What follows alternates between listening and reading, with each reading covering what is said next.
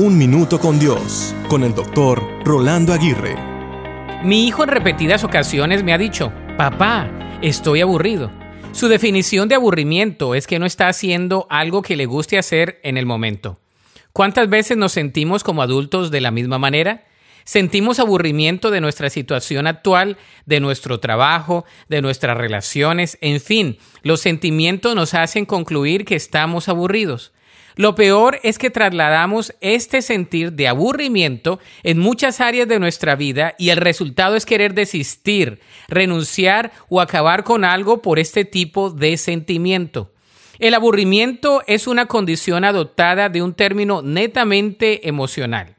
Sin embargo, muchas veces cosas buenas y prácticas necesarias al parecer pueden ser aburridas, pero su resultado es benéfico y muy útil para nosotros.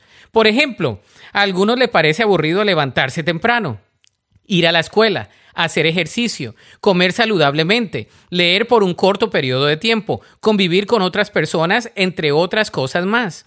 No obstante, cada una de estas disciplinas y rutinas son necesarias para tener una vida plena, íntegra y llena de propósito.